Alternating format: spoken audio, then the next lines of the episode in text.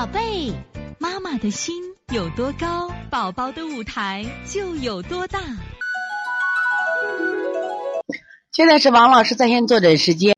十个月的宝宝流鼻涕一个星期了，有时白鼻涕，早晨黄鼻涕，今天鼻涕更多一点，有点咳嗽，听着没痰，声音有点嘶哑，舌淡无苔，大便还算正常，麻烦老师给配个穴。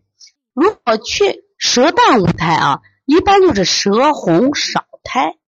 你现在舌淡无苔，就是我现在不知道你们看的准不准啊？按你说的这个白鼻涕和黄鼻涕，说明这个孩子呀。刚好到了这个就病的什么呀？半表半里的症状，这个病就是你看他有清鼻，还有寒象，又有黄鼻，有点热象。这个时候一般都做的是疏肝理气、降逆止呕的方法。什么意思啊？平肝、太冲、行间、搓摩胁肋，还有什么呀？补脾经、清胃经、清大肠。在这个时候，这组配穴就特别适合他，你做一下啊。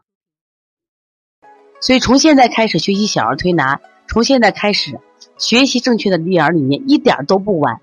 也希望我们今天听课的妈妈能把我们所有的知识，通过自己的学习，通过自己的分享，让更多的妈妈了解，走进邦尼康小儿推拿，走进邦尼康的课堂，让我们获得正确的育儿理念。